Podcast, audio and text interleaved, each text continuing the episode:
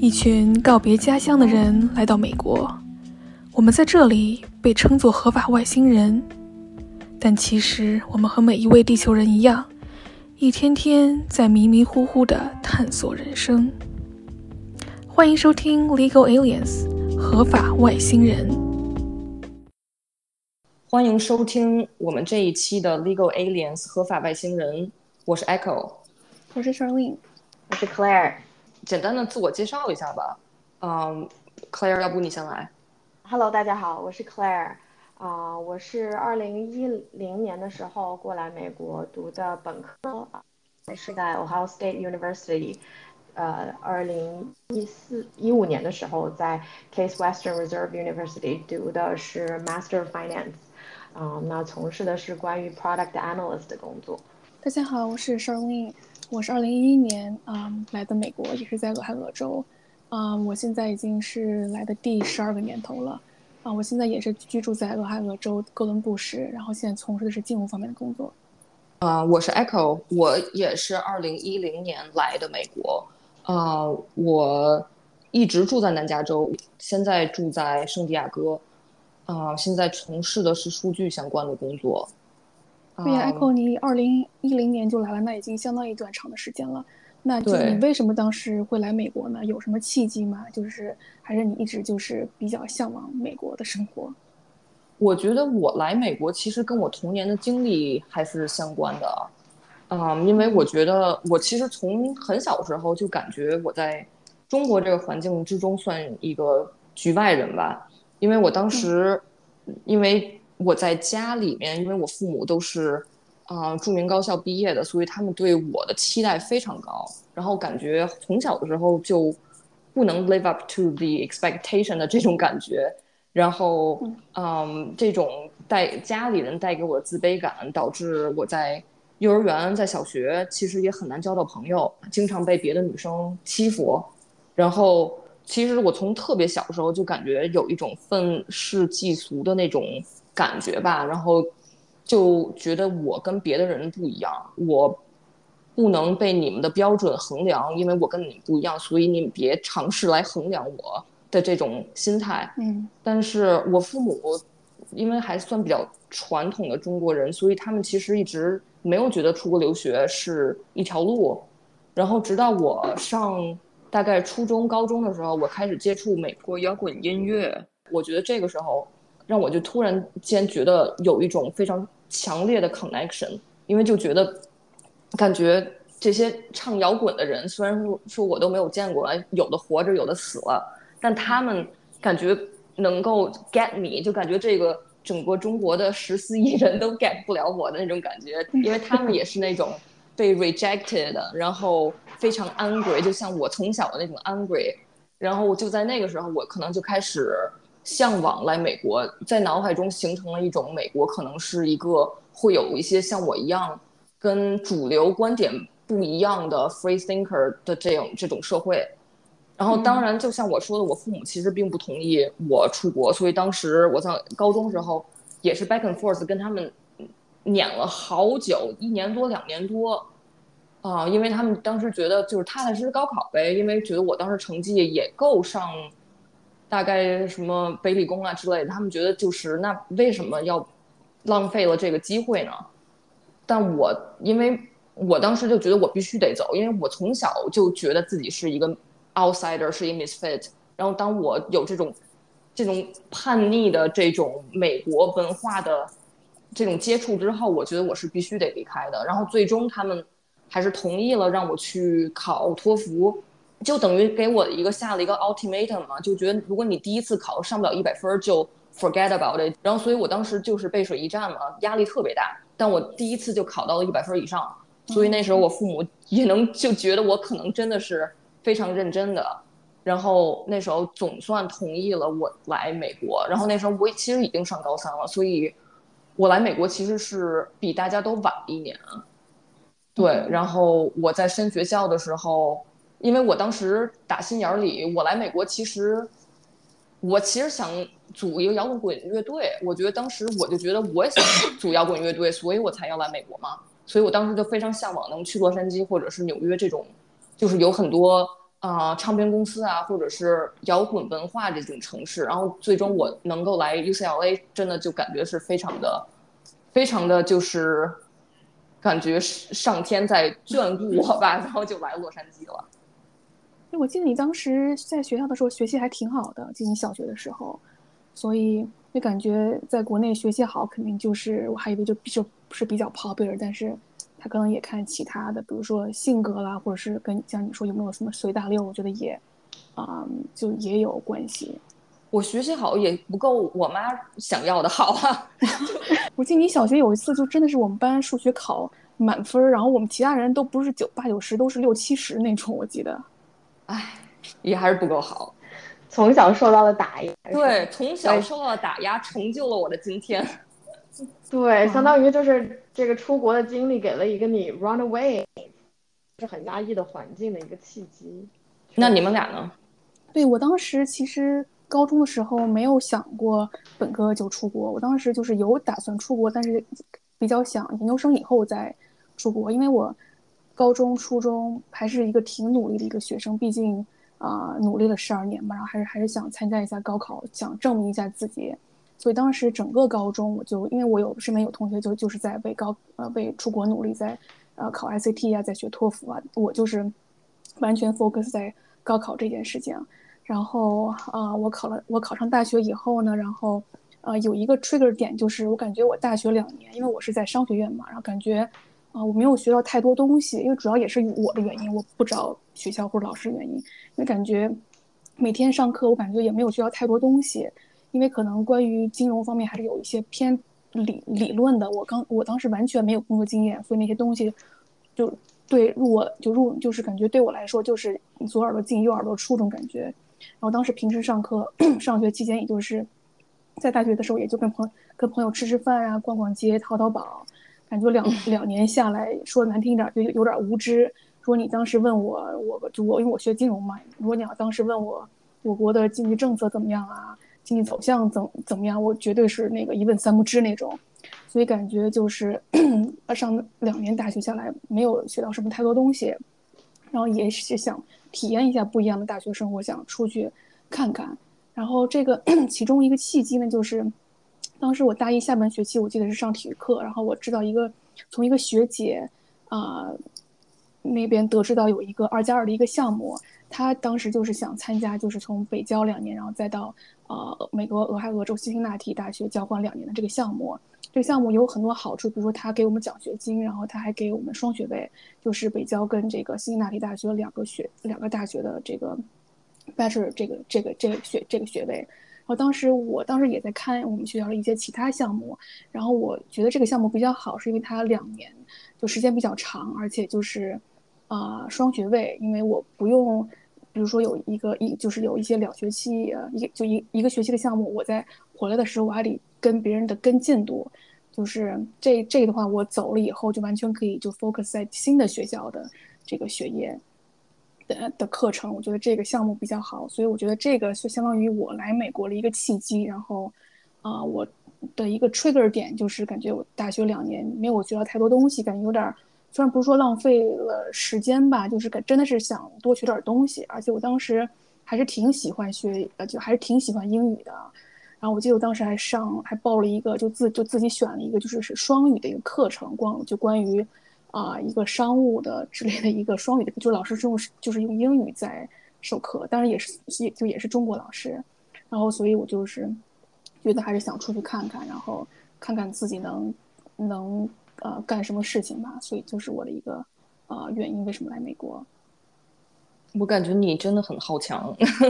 那你觉得来美国这个上大学那两年学到东西比在中国要多是吗？对，我觉得跟中国大学比的话，我真的是在美国两年大学，我学到更多的东西，啊，不仅是就是学业方面的，然后还有比如说，啊，就是跟那个 professor 交流啊，比如说我做一些 presentation，做一些 case study，我觉得从中我可以学到，就就跟那个别人怎么样，就是 business communication，然后怎么样做 presentation，怎么样。啊，storytelling，把我自己的观点啊展现给给一个组或者一个班级，我觉得这些是我以前没有学到的。我觉得，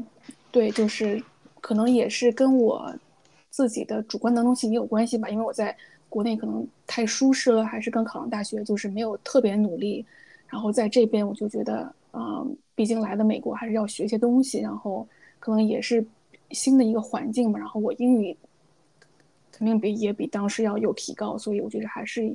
学到一些啊蛮多的东西在这边。我的情况跟你们俩都不是特别一样，因为其实呃，就就是以我对你们了解，你们俩都是在北京首都长大的嘛，所以我是觉得可能对于国内的一线城市和二三线城市，在我们那个年代，就是二零零八年到二零一零年那个时间段，其实留学氛围是相差非常大的。因为就是像我的学校，我已经是在宁波市 top three 的高中了。但是，嗯，当时我们全年级，就是我那个时候全年级可能就只有两三个学生在准备留学的事儿，就是可能跟一线城市会有很不一样。而且在那个时候，大家对于这个留学生，就我们那个二线城市对于留学生的一些认知是会觉得说，哦，可能家庭条件还比较好，但是学习又学习不好也好，对对对，就是觉得说，啊，如果你想要有一种。名声就出国人堂都都好像是都学习不好，好像是有这样的风气。觉得对，会觉得说哦，可能你要是留在国内高考，你未必甚至二三二三本都不一定能上的这种状况，所以嗯会存在的一些对于这留学生群体一些错误认知吧。但是我当时的状况是因为其实我从小就是一个特别喜欢跟外国人交流的人，所以这就是可能也是奠定了就是我的英语基础吧，就是我从。小学的时候，呃，就很喜欢去，比如说英语角啊，然后初中又参加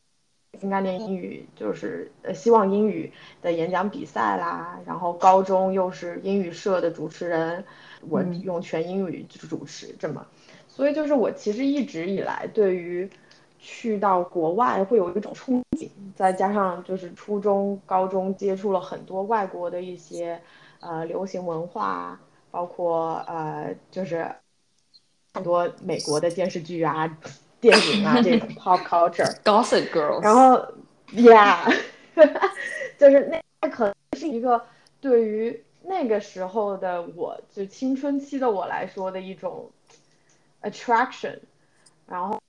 呃，我我也非常庆幸的是，因为我的父母其实挺支持的，因为一开始他们的考量是说要不要选择高中就把我送出去，但是后来我的父我父亲是觉得说，哦，那你如果高中就出去的话，可能会顾虑到我的中文水平有限，然后又英语又不是特别好，属于属于可能会对我的以后的身份认同啊，或者是这些会有一些影响，所以最后选择了是让我。本科就出去，就还挺庆幸的吧。虽然我啊高中的时候在出国之前的一个非常大的目标就是希望啊，对于美国就是留学生活的憧憬，就是我希望我能找到一个金发碧眼的帅哥 做男朋友，然后可以有一个生一个混血儿。然而很很神奇的是，就是所有的这些想法，在我来了美国之后，反而都也。散了啊，可能这个这个经历以后还有机会跟大家说。但是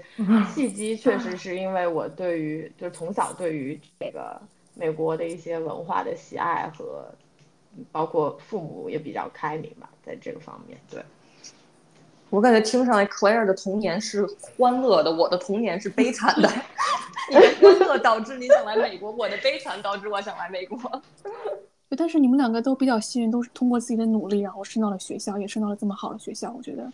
也是，呃，也也就也是凭你们自己的努力实现的。我我觉得 Echo 跟我可能虽然我们的那个 mo 不一样，但是我就是，但是我觉得我们两个可能共有一个共同点，就是既然开始要做这件事情了的话，就会觉得那既然首先要第一是要 prove 我我可以做到这件事儿嘛，呃，而且我们升的学校都是 top。在美国前五排名前五十的学校，其实它并不是那么容易的。就是就是首先也是打破大家对我们这个的认知，而且再加上就是确实，因为我们当时在准备的过程当中，可能因为也不去学校学这个正常的呃会考或者这些的内容，嗯，就一门心思就是为了准备出。这个路径确实也跟其他人不太一样，就比较专心一致吧，就为了这个目标。嗯。没错，那那个 GRE 红宝书啊，我都背烂了。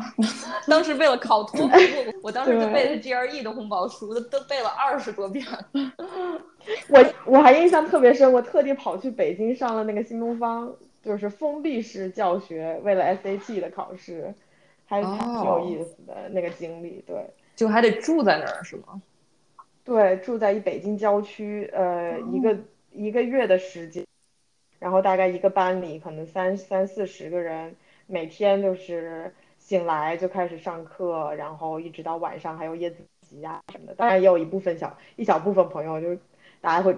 会出去玩啊，或者是干嘛的。对啊，我觉得把一帮青少年，把一帮青少年放在一个远郊区县，我觉得，呃，靠自制力。对，那个年纪的我自制力还是挺强，现在不敢说。就，感觉你们两个都是当时很那个毅然决然就想来美国。那感觉你们来了美国以后，是跟你们所想的一样，就是还是很想在这边待下来吗？还是就是这个这个之中这个想这个想法有变化？嗯，我觉得有不一样，也有一样。因为我明显就是我来之前我已经决定我必须得来美国嘛，因为我从小就觉得我不应该在中国待着嘛，所以我觉得就是 nothing can change that。然后另外一点就是像我说的，我以前对美国那种 picture 的像是可能更多的人是那种 free thinker、free spirited 跟主流啊不相同的人，但来了美国之后发现，其实核心人物其实还都是非常主流的。就大家，everybody want to be the cool kids，everybody wants to be friends with the cool kids，这个是没有变的。所以我觉得，但我最终能够找到一群，嗯，在 UCLA 当时我们有一个 music club，然后我在那儿交了好多美国的朋友，他们像我一样就属于是 music nerd 嘛，然后就感觉我们是非常有共同语言的，所以就是确实有。大多数人都是非常主流啊，然后也被 media 洗脑啊，然后非常就是没有一个 individual 的那种感觉。但我觉得还是有这么一个 subculture 是可以找得到一群人是像我想要的，找到一群更有自己的想法、更 individual 的那种人。所以有我像我想象的相似之处，也有像我想象的不同之处。我是觉得在留美的这个经验。其实，因为我一路走来都算是挺顺风顺水的，包括嗯，毕业了之后在美国能够找到工作也好，当然这中间还是有一定的 struggle 了。作为留学生来讲，可是我是觉得整一 experience 对我最大的收获就是这个留学的经验 fulfilled，或者是它能带给我就是眼界的拓宽吧。还有还有很重要的一点就是说，我我觉得因为当你作为一个华裔，然后来到天地不熟的国家和地区，嗯，首先你要接受的很多挑战，就比如说你的独立性啦，你能不能的这个环境啦，你能不能 try to get along with new people，嗯，因为作为亚裔，虽然在我的就特别是像我当时读的是 public school 嘛，就是，呃，公立学校的话，还是有很多的来自世界各地的群体，亚裔当然也不占少数，但是我们即便是在那种状况下，还是会遇到一些，嗯，比如说 bias 也好啊，或者一些不公平的待遇也好啊，就是这些其实可能都为我之后的这个，呃。经历打下了一些基础吧，就是我觉得挺拓展眼界的。那你什么时候决定你打算要留在美国呢？是在大学之之间吗？That's actually a really tough question。因为其实坦白来讲，你你现在问我，我都没有觉得我是 fully 嗯 committed to staying in United States。就是我我不觉得我现在会呃。会说会会很坚定的说，我之后就是一定会在美国发展，就是这这个 struggle，就是我一直以来的应该说是 dilemma 吧，就是因为从我在研究生毕业了之后，我就立马已经收到了 offer 嘛，并且嗯，就是还是不错的公司，嗯，包括公司也给你抽签 H1B 呀，嗯，帮你解决身份的问题呀。但是在嗯大家都经历过，可能知道，就是说过程当中其实是会有一些很多不可控因素的，比如说这个 H1B 的抽签抽签概率。就不在你的掌控范围之内，包括我当时甚至是 OPT 只有一年的时间，也就是说我在毕业之后合法只能在美国居留一年的时间，并且工作。但是因为公司给给的 package 又足够好，我当我想要再多逗留一段时间，嗯嗯，而且刚好有一个很好的契机，就是因为我其实一开工作就是是在 Ohio。但是到了一年的时间节点的时候，刚好我们中呃 headquarter 就是总部在 L A office，他就希望我把希望我来 L L A office 任职，所以因为有这么好的一个 transition，觉得啊那我应该要去到美国，就是 L A 这么大一个城市去去感受一下，虽然没有抽中签，打消了我回回国的那个想法，但在这整个过程当中，从我毕业到现在为止，已经在美国居留了差不多有六七年的时间了。其实我一直无时我到底是不是应该要回国这件事儿。所以从这个意义上来讲，我其实并没有想要完全嗯屏蔽掉任何机会吧。我是觉得，如果说嗯，as things go goes along，就是可能会有更 opportunity。如果说对于我来讲，国内有更好的机会，我也是会愿意回国的。对，OK，你刚才提到 OPT 和 H1B，就是只有 STEM major 才有三年的 OPT 是这样吧？然后你们当时选专业时候有没有考虑过这个 factor？因为我当时我肯定是学 STEM，因为我从小就是学理科嘛，而且我当时就是知道我肯定要留美国，所以。这个肯能够 boost 我的 chance，那我肯定要选任何的 STEM major。你们当时这个这个因素有没有导致你们考虑选择别的专业？嗯，当时好像也没有，呃，因为毕竟高三的时候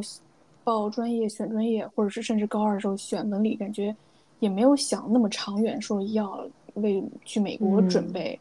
而且当时就是，呃，学了商科，感觉就是。也是懵懵懂，因为也不知道自己的一就是以后的 passion 到底是什么，然后所以就是学了金融这个就这个这个专业，然后去了美国以后，然后就顺水成直就顺理成章的也又也就又学了金融，所以就也没有，因为我有同学他是转到金融工程或者转到转就转到统计，就是也会转到 STEM 专业，为了就是 OBT 时间长一点，但是我当时没我当时没有呃。转专业，因为这个原因。是在高中时候选的是文科是吗？啊，我当时是我我当时高二时候选的是本科。我其实是不不不，我其实是我是理科生，但是我当时选择会计是因为，呃，确实我父母在给了我一些建议吧，在选专业的过程当中，确实可能觉得这是一个比较。skillful 的这个呃的的专业比较好找工作，但现实其实不是这样的，因为嗯，在美国其实金融嗯包括会计这方面相对来说会计会是比较好一些，但是它并不是其实并不是那么容易就业的一件事情，而且这也其实就直接关系到刚才你说的，就是因为 OPT 的时间，因为毕竟商学院的话，你只有一年的 OPT，很多雇主都不愿意。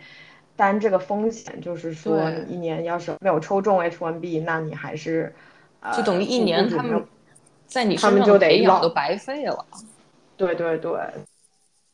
嗯，这也是为什么后来我去读了研究生，就是我觉得我希望拉长这个时间线，然后给我更多的找找工作的时间吧，就也是一个原因。对，但是确实我当时没有想过要去转到其他的就 STEM 专业，呃。哎，我是觉得我不想一下子浪费我之前四年学的这些内容吧。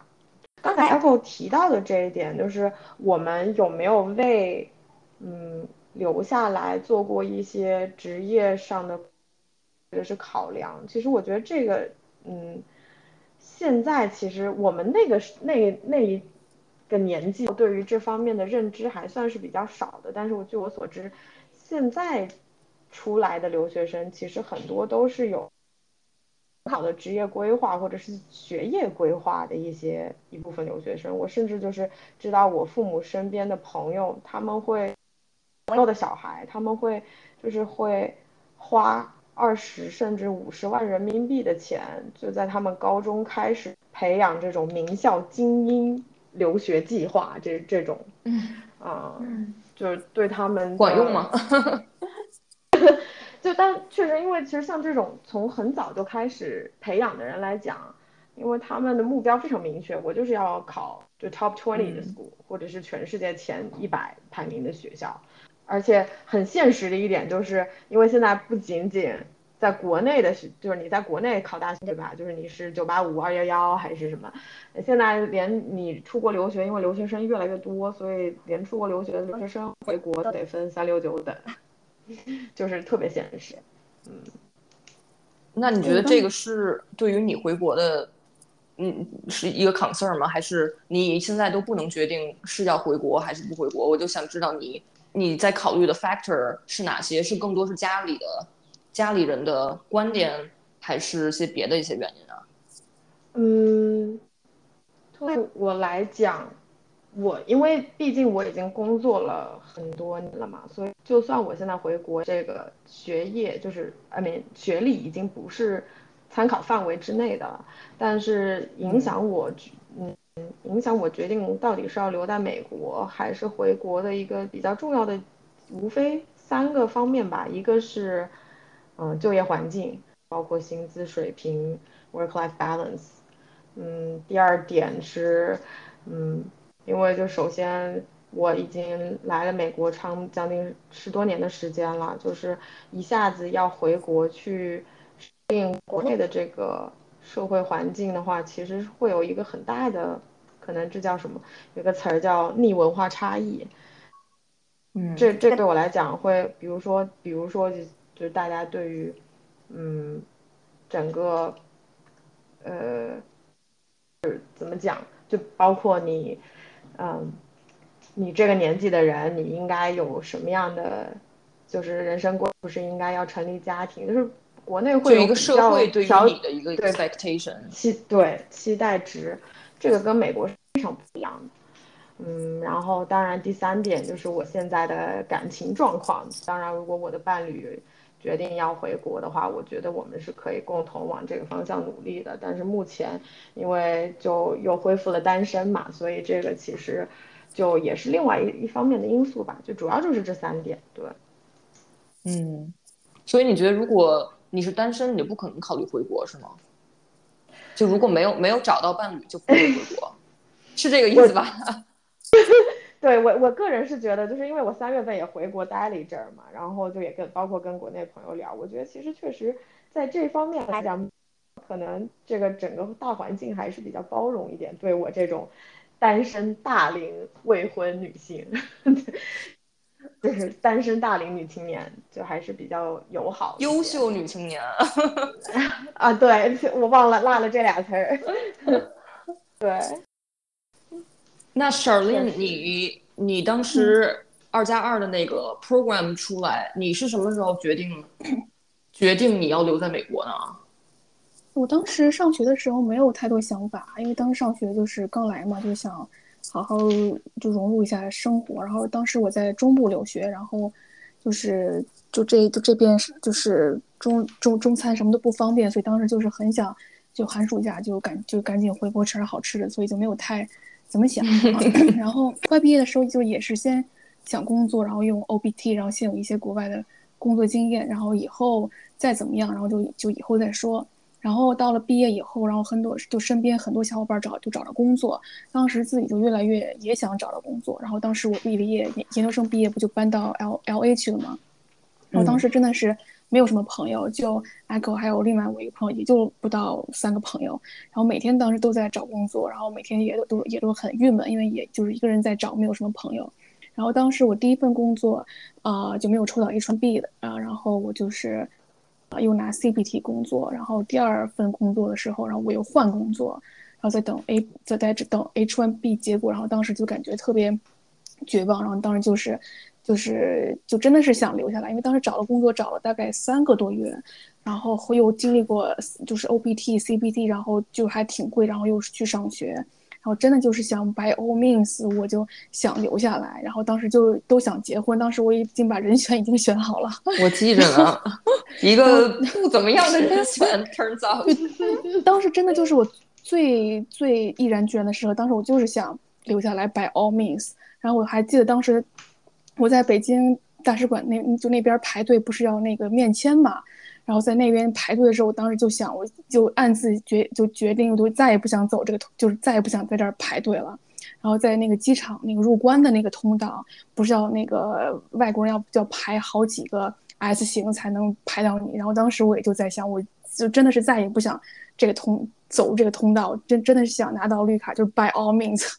然后当时真的就是有点怎么说，就是有点那个啊比较夸张吧，就真的是想拿到。呃，想拿到那个有一个身份这样子，所以我觉得，就如果说是因为你觉得你付出的特别多，所以你必须要拿到绿卡，是这是大概是我的理解。对，我就我觉得一开始就是相当于跟自己较劲，就找工作没有找到，然后真的是想找到一份工作，然后后来我觉得有，我现在觉得可能也没什么，当时我觉得如果要是我这样回国，感觉有点太可惜，或者觉得。有点面子上挂不住，可能也有一点吧，就是觉得，呃，在这边上学，着然后，那个就是怎么，然后然后怎么样，然后工作没找到，然后又回又回国了，感觉自己也不就就不想那样子。不长脸呀！但其实不是，好多人选择回国，因为他们觉得其实国内发展还挺不错的。对对对，现在我其我其实不就不就不会那样想，当时我真的就是会那样想，当当时我感觉就是，就是还是想在这边留，就是留下来。然后，对，所以我当时觉得，就那个时候，就大概就毕就我，因为我一四年是研究生毕业嘛，然后一五年是用 H1B 正式开始工作，所以我一四到一五年之间，我真的是就是每天都是想就想拿到 H1B，就想在这儿待下来，所以我觉得那个时候还是还是呃挺呃刻骨铭心的一个的一个时段，对我来说。我记着呢，对于我都是刻骨铭心的，当时老给我打电话，对，压力特别大。当时他就说，当时我我我就是想找到一份工作，然后稳定的工作，不用这样每天都因为为为身份而焦虑这样。呃，所有的东西就是大部分的时时候，可以比如说通过我们的自己的努力啦、付出啦，你可以得到一定的收获。学业和工作也是，但是唯有这个抽签和身份，这选择权并不在我们自己，就是 there's nothing you can do about it。而且你会觉得你随时的命运就就是被掐着喉咙。嗯，我觉得可能也是因为那个时候就是总是会有一些这样的 struggle，所以会导致我们想要觉得如果能够把这件阻碍清除出我们的。生活会会好很多。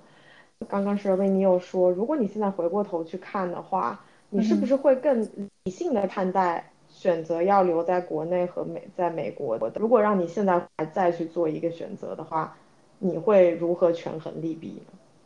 就感觉他当时可能有点 obsessed，就因为觉得对有点绝望，对，就非常就感觉你就陷入了一个 tunnel vision，就你必须得留在这儿。对，嗯，我我就我觉得我现在会更加考虑到其他原因嘛，就不会把自己迷失到就是就只有一条路可以走这样子。二就是对，因为我觉得我现在如果要是再选择的话，我觉得肯定如果要是我没有抽到第二次还是没有抽到的话，那我就是可能就真的是待不下去，因为毕竟我没有那个条件可以在美国再待第三年这样子。然后因为未来也是未知的嘛，就算我就是。我如果要当时回国的话，也未必不代表我以后就不能再出国。这样就是就是就是完全都是有就是有很多 possibility 的。我当时那完全都没有看到那些 possibility，就感觉如果要是我回国，我的定会不开心，我肯定就会每天都这辈子就毁了。对对，我每 天就是就就就是在一个 miserable 在就是在这么一个当中生活。我当时就是那样想的，反正，嗯，我当时肯定是这么想的。因为我当时出国之前就是事实嘛，所以我当时根本没有觉得我回国是是一个 option。那就是说，呃，你现在肯定就要比没有出国要过得好。你觉得这个是肯定的吗？我觉得我要这么说，就如果我从来没有出过国的话，那我现在肯定 miserable。但如果我现在出了国之后，我再回去，我我觉得我已经 establish myself，所以我可以在我父母面前抬得起头。所以这不一样。我我觉得我现在知道我自己的 value 了。但如果我没有经历过出国这一个经历的话，那我永远在我们家里都是那个抬不起头的一个人，永远都让我觉得有一种非常对于自己有没有 value 的一种，就是我不知道自己有没有 value，因为大家都 disagree 嘛，就是那种感觉。嗯，关于呃 Echo 讲到的，就是在父母面前抬不起头，我觉得这其实就牵扯到另外一，我就是因为原生家庭对你的影响。童或者是童年的阴影会造成你之后的，就是性格上面的一些，会影响你整个人一生，包括你在做很多决定的时候。当然，我们就这个我们以后会有专门的专题去讲，去探讨这个方面的问题。这个我要跟你细聊，对，深入的聊聊这个小时候受到的折磨。对。对，我觉得就是，要是就是跟在国内生活比的话，我觉得肯定有好的点，比如说就是找工作肯定稍微方便，因为我们毕竟没有身份限制嘛。然后物质条件肯定也是会好一点，因为吃住在国内比较便宜嘛，而且就不用租房，就可以住就住在家里面。然后有了小孩的话，就家人可以就可以帮着给带一下。然后我觉得我比较看重美国生活一点就是，呃。就是工作，虽然说工作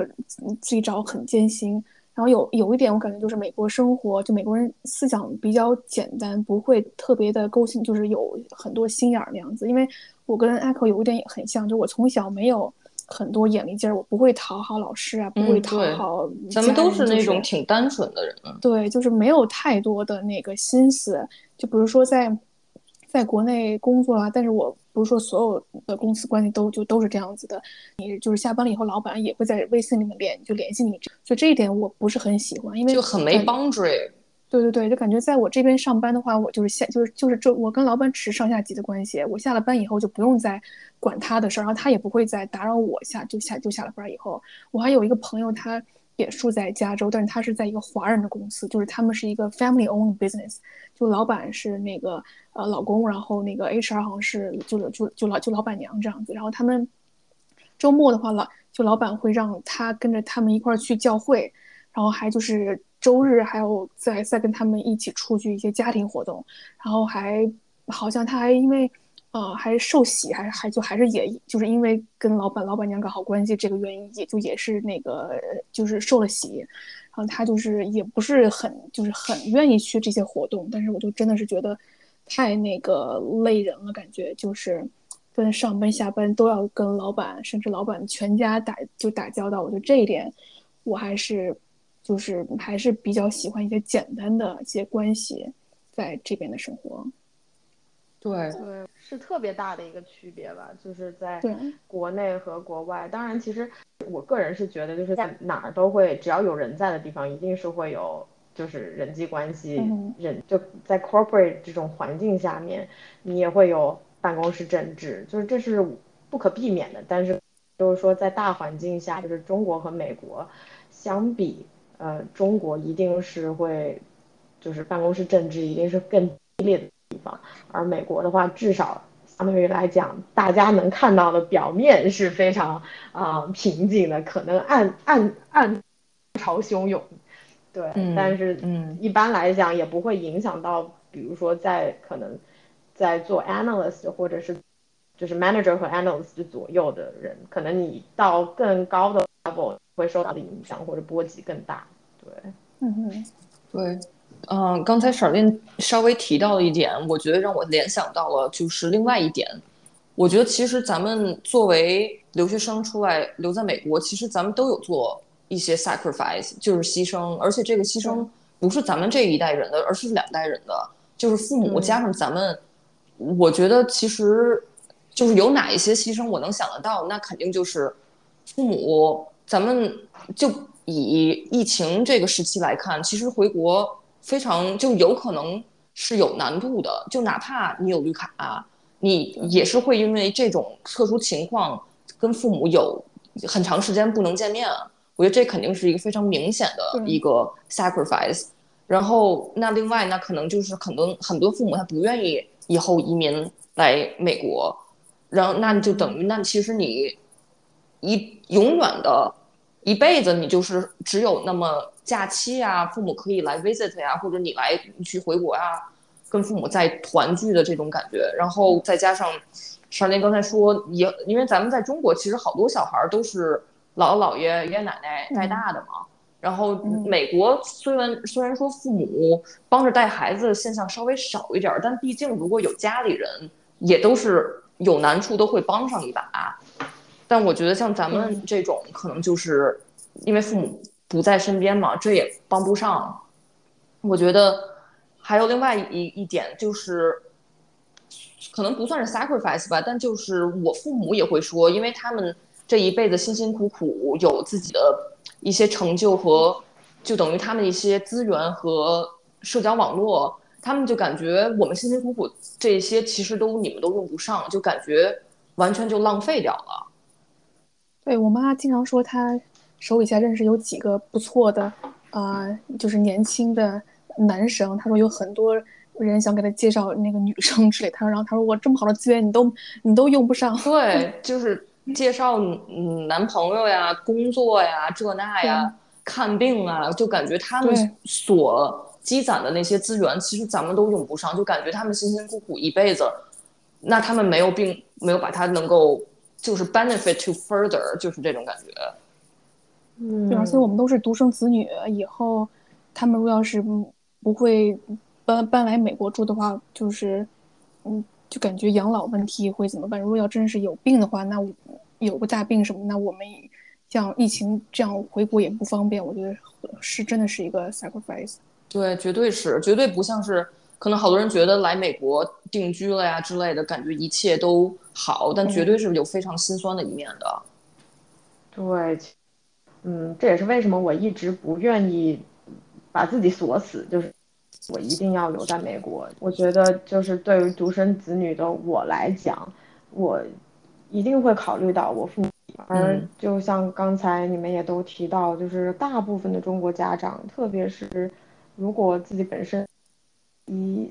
就是嗯，家庭条件还不错的状况下面，往往都不愿意离开他们现在生活的居住环境，然后人生地不熟、语言又不通的地方去养老。当然，就是还有一点，对于我自己来讲，就是这么多年在美国了之后，其实我们从我们的社交圈可能也能明显的感觉到，就大部分留学生哪怕在这里。settle 了，就是有自己有了自己的家庭，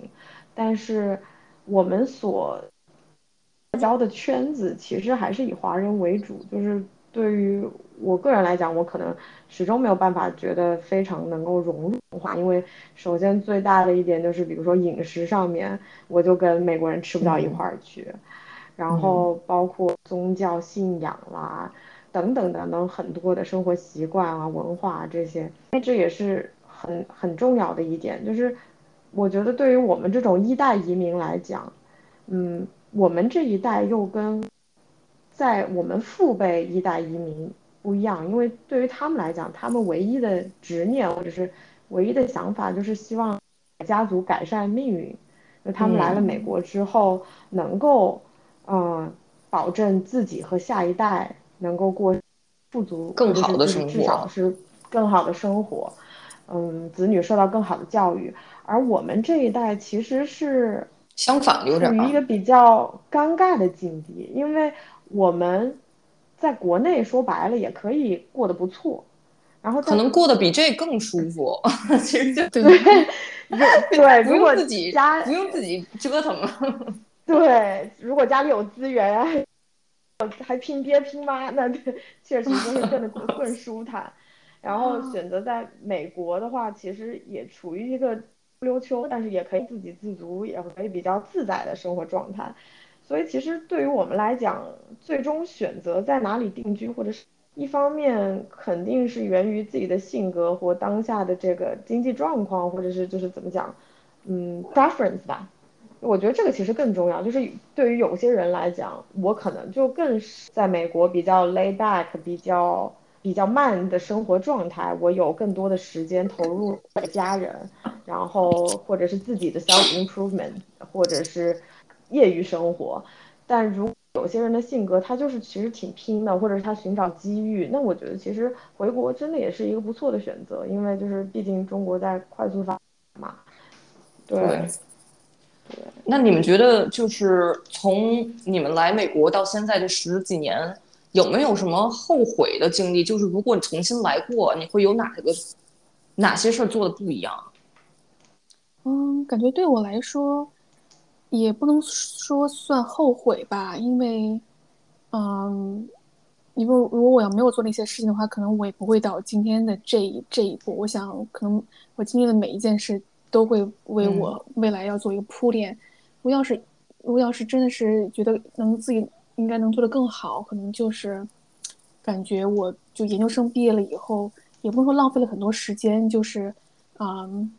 可以就是。在真的是把自己啊多啊多学一些东西，让让多多学一些东西，多多学一些技能这样子。因为当时毕竟找太好强了，你 太好强了，就包括搬家，真的哎哎，这个问题真的是我有一次面试，有一个那个面试那个 hiring manager 问我这个问题，然后我就是我就是这样子答的。我说可能当时我毕了业以后，然后找工，然后搬家又搬城市搬州，然后又找工作，然后当时我的同学他们都是在考 CFA，在考 C 就 CPA，都是那个时候考下来的。然后我其实也没有后悔，因为我当时就是想搬到另一个城市嘛，虽然说人人生地不熟。然后